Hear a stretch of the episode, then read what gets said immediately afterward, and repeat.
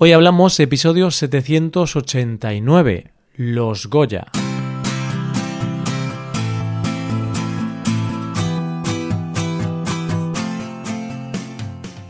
Bienvenido a Hoy Hablamos, el podcast para aprender español cada día. Ya lo sabes, publicamos nuestro podcast de lunes a viernes.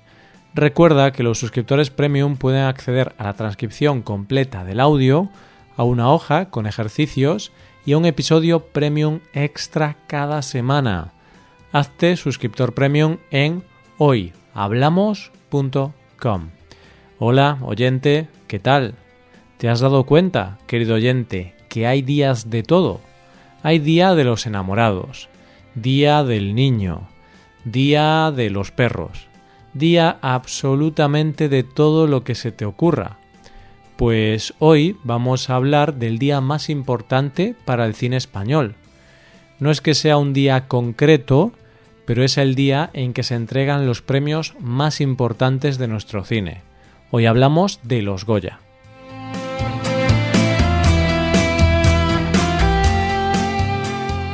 Cuando hablamos de cine, parece como si solo existiera Hollywood.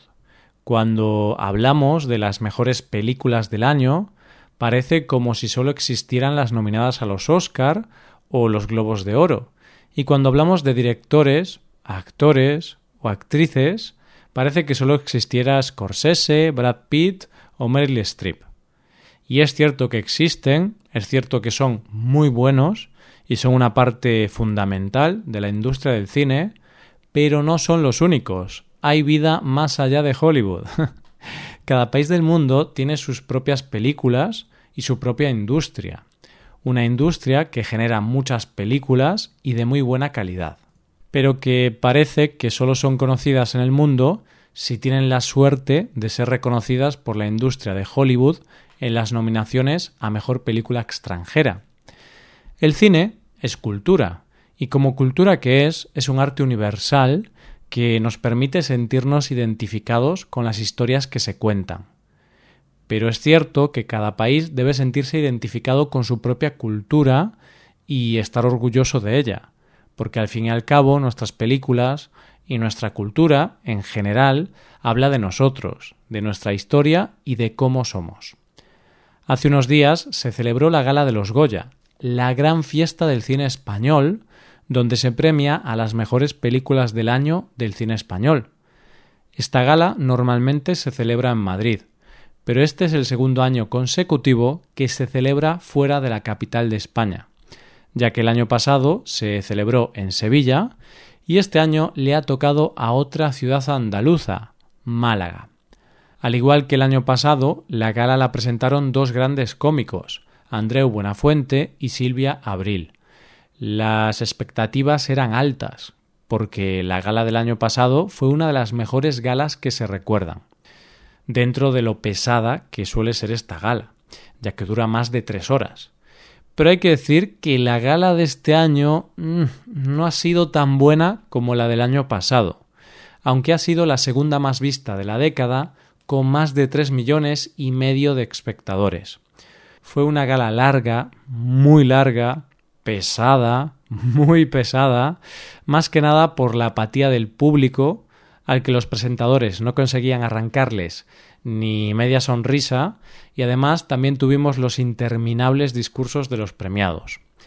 La gala empezó muy bien, la verdad, con un número musical muy dinámico que parecía anunciar una gala divertida, pero que se quedó en un espejismo ya que desde ese momento todo se desinfló como un globo.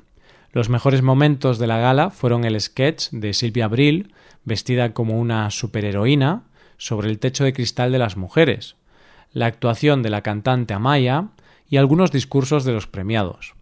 Las películas más nominadas este año eran Dolor y Gloria, Mientras dure la guerra, Intemperie, La trinchera infinita y lo que arde. Dolor y Gloria es una película dirigida por Pedro Almodóvar que habla de la vida de Salvador Mayo, interpretado magistralmente por Antonio Banderas, un director de cine en el ocaso de su vida y que realmente habla de la propia vida de Pedro Almodóvar. fue una de las grandes triunfadoras de la noche con siete galardones, como mejor película, director, actor y actriz de reparto. Y es la gran apuesta española en los Oscar, ya que está nominada a mejor película extranjera y Antonio Banderas como mejor actor. Mientras dure la guerra, de Alejandro Amenábar, es una película que habla sobre la guerra civil española, a través de la figura del gran escritor Miguel de Unamuno. Esta cinta se alzó con cinco estatuillas, entre las que destaca la de Eduard Fernández como mejor actor de reparto. Intemperie es un western dirigido por Benito Zambrano, que cuenta la huida de un niño a través de una interminable llanura, y que contará con la ayuda de un pastor que le ofrece protección. Esta película se llevó dos premios, Mejor Guión Adaptado y Mejor Canción. La Trinchera Infinita está dirigida por John Garaño, Aitor Arregui y José Mari Goenaga, y cuenta la historia de un hombre que durante la Guerra Civil tuvo que vivir en un agujero en su propia casa para huir de la represión. Esta cinta se llevó dos premios, entre ellos el de Belén Cuesta como Mejor Actriz Protagonista. Lo que arde es una película gallega dirigida por Oliver Lasche y que cuenta la vida de un hombre que regresa a su casa tras cumplir una condena por haber provocado un incendio. Se llevó dos premios, entre ellos el de Mejor Actriz Revelación para Benedicta Sánchez, una actriz sin experiencia previa que tiene 84 años, para que después digan que no podemos reinventarnos cuando somos mayores. El discurso de Benedicta fue uno de los mejores de la noche, porque no sabía muy bien qué decir y fue tan natural que pidió al público que la ayudara con lo que tenía que decir, y en un momento dado preguntó ¿Me puedo ir ya? Uno de los momentos más emotivos de la noche fue cuando se dirigió a sus nietos, diciendo No se olviden de la Yaya, que les quiere mucho. Si hay una cosa que se espera en este tipo de galas, son los momentos reivindicativos.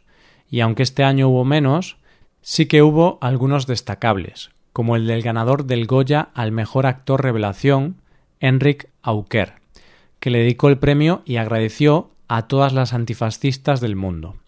Otro de esos momentos reivindicativos fue el protagonizado por la ganadora del Goya al mejor cortometraje documental, Natalia Moreno, y su corto Ara Malikian, Una vida entre las cuerdas.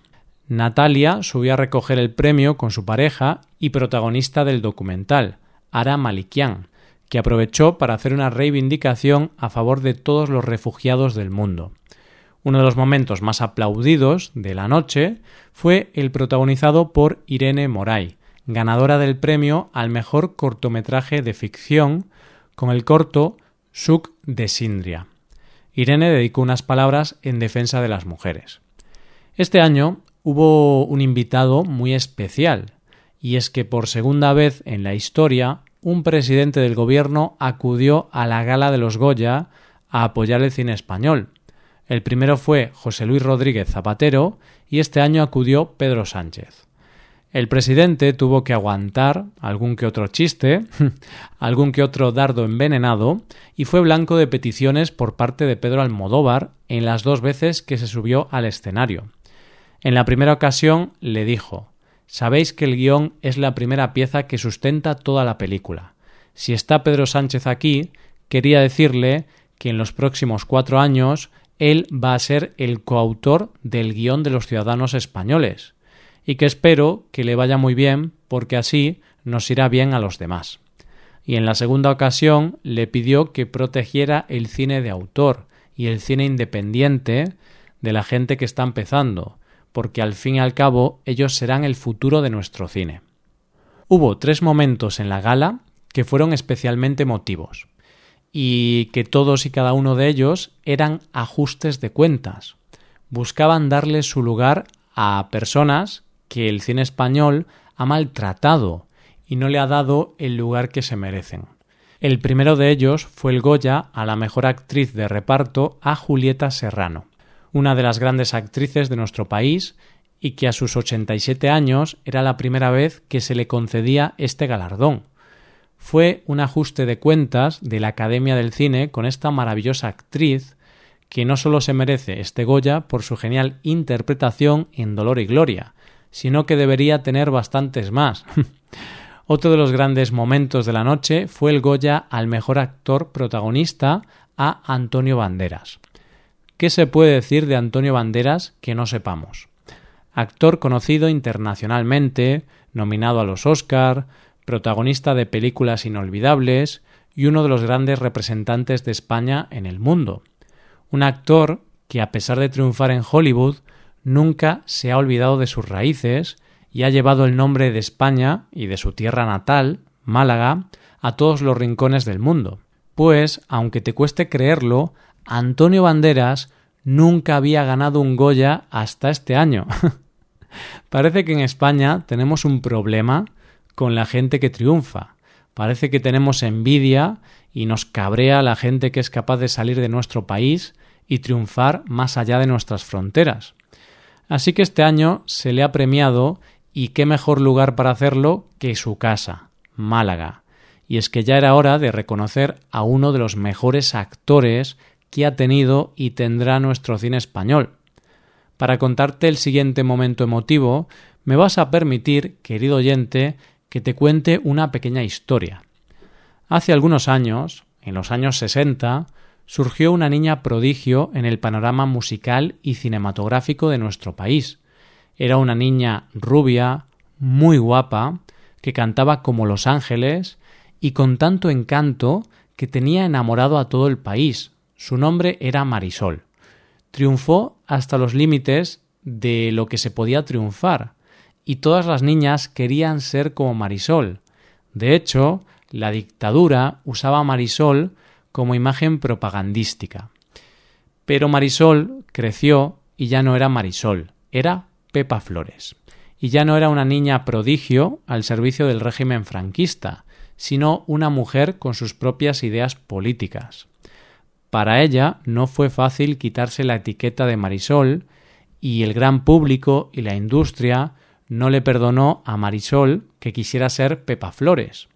Así que en los años 80 Pepa Flores tomó la decisión de retirarse de la interpretación, del mundo de la música y también de retirarse de toda vida pública. Se retiró a su Málaga natal y nunca ha vuelto a aparecer en público. Esa industria del cine le debía un reconocimiento y un perdón a Pepa Flores y a Marisol, Así que este año, en su Málaga natal, se le concedió el Goya de honor a toda su carrera. ¿Y fue a recogerlo? No, lo recogieron sus hijas en su nombre. Y fue un momento lleno de emoción en el cual dijeron que ella no era consciente de lo feliz que había hecho a la gente con sus películas. Un premio más que merecido y que jamás podrá compensar el enorme daño que se le hizo a Pepa Flores pero esperemos que ese premio le sirva para reconciliarse un poco con ese cine que tanto le debe a Marisol.